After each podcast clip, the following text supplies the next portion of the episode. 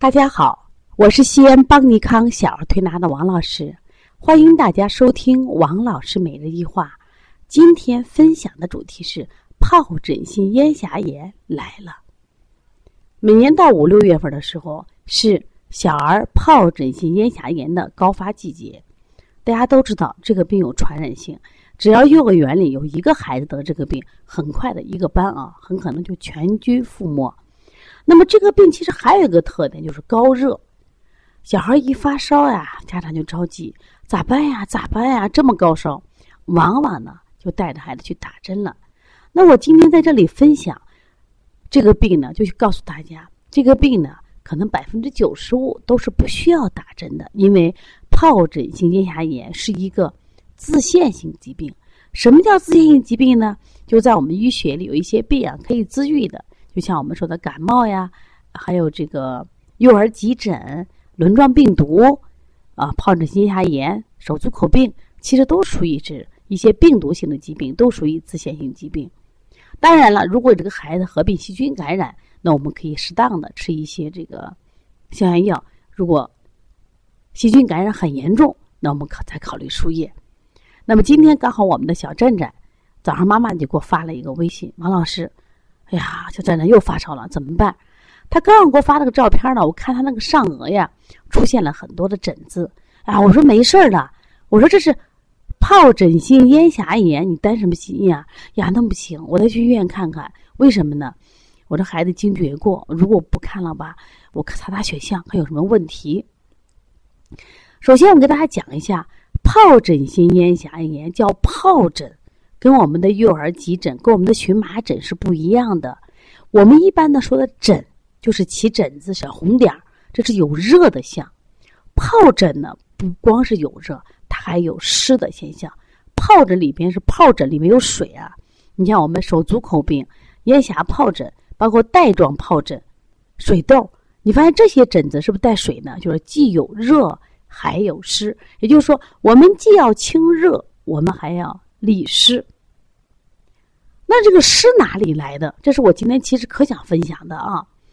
今天我给我们这开店班学员还有临床跟诊的学员给他讲，我说为什么这些病其实过去都是南方这个潮湿地方孩子得的病？我说为什么现在孩子得了比较多了？体内湿气重了呀？哪来的湿？那我们在西安呀，西安这个地方其实还是比较干燥的。那么为什么得这个病的孩子也不少呀？那么这个湿大多是是我们饮用食物产生的湿，那么哪些种容易产生湿呢？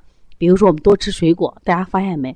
水果是以甜为主，那甜的东西容易生湿。还有呢，我们给孩子是不是吃肉吃的多？现在炒菜啊油多的很。我还记得我小时候家里好像一个月就是七八口的人只有一斤油，那时候还在买邮票，所以吃肉很少。那时候吃就是这种因为饮食。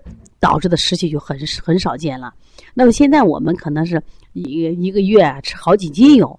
那么另外呢，我们顿顿都会吃鱼呀，啊，还有经常给孩子买一些零食、蛋糕，这都是产湿的。所以说，孩子的体内湿气重，就容易产生这种疱疹。所以说，如果你想预防这种疱疹的话，一定记住，呃，在这个季节给孩子饮食呢，相对就要清淡一些，不敢。呃，吃这种寒湿太多的，会导致引发这个疱疹。那么疱疹性咽炎刚才讲了，因为它会出现什么呀？高热。那这种高热怎么形成呢？首先我们知道，这个疱疹性咽峡炎它的位置在哪呢？我们张开嘴，张开嘴，我们能看到两侧两个球叫扁桃体，是不是？往上看，往上颚看。它刚好在上颚的边缘这个地方，它起的疹子，刚开始是一片黄，后来是红疹，到两三天以后起着灰白色的疱疹。那么这个时候，孩子还会伴随着咽痛，就流口水的现象。有小不点的孩子闹得不行，实际上那时候就该好了。它刚好处在我们的咽喉处，中医讲呀，就是肺胃为咽喉之门户，所以说往往都是肺热、胃热造成的。而且我自己临床中也发现，只要得疱疹性咽峡炎的孩子，前几天都吃肉了，这是很明显的。就是他被别人传染，那也得有一个传染对象呀。这病毒细菌也找人的，也欺负人的，找那些什么呀？体内有湿气的、免疫力比较低的孩子。所以说，我们一般清胃热、清肺热。但是还有一个，凡是带疹子的，如果痒或疼，我们都跟谁有关系？和心有关系，所以一般也要掐心啊，清心经的。当然，孩子高热呀，我们推高热的手法下推脊柱。如果这个孩子合并有这个可能一些感冒症状，比如说流鼻涕啊、打喷嚏，那这时候我们也可以用一下清天河水。清天河水主要用于什么呀？外感的一些发烧。首先，我想给大家讲的是啊，遇到疱疹性咽炎，首先不要担心，不要紧张。也就是这个病呢，三天，如果你到医院打针的话啊，很可能时间会更长。为什么？一般呢？是单一的病毒感染的，你用抗生素治疗是无效的，而且对他有伤害的。但是今天下午这个站长后他来了以后呢，我发现他这个孩子挺有意思的。他既然是有咽峡炎，竟然还有什么呀？细菌感染，同时他的 C 反应蛋白和超敏 C 反应蛋白有点高。那我就给家长来谈，我说你这里面有细菌感染，如果你的孩子还有惊厥史，那么你可以适当的用一些什么呀？呃，抗生素，但是不需要去输液。没有必要，因为呢，这个病我们能看得见，明明就长在什么呀咽峡处，所以说你就不要紧张。那么，一个是用我们的物理退烧方法加我们推拿方法，再另外你配合一些什么呀抗生素就可以了。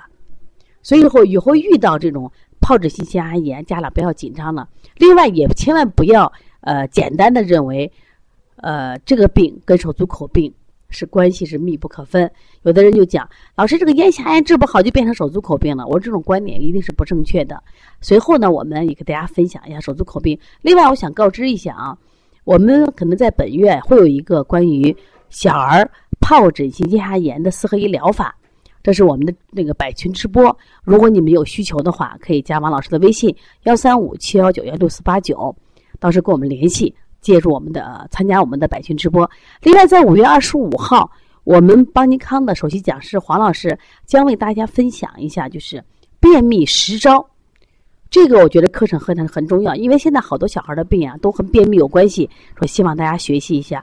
如果大家还想系统的呃跟着邦尼康学习，我们为妈妈们开设的小儿推拿基础班，小儿还有为同行开设的小儿推拿。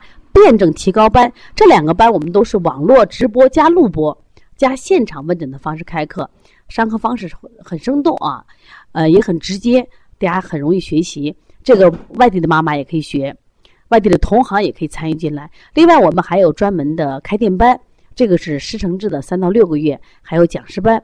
如果大家愿意的话，可以跟我们联系。也希望大家爱上中医，通过学习中医，我们多掌握一些育儿的。家庭保健常识，掌握一些什么呀？我们应该了解的这种养生常识，让我们的身体变得更健康。谢谢大家。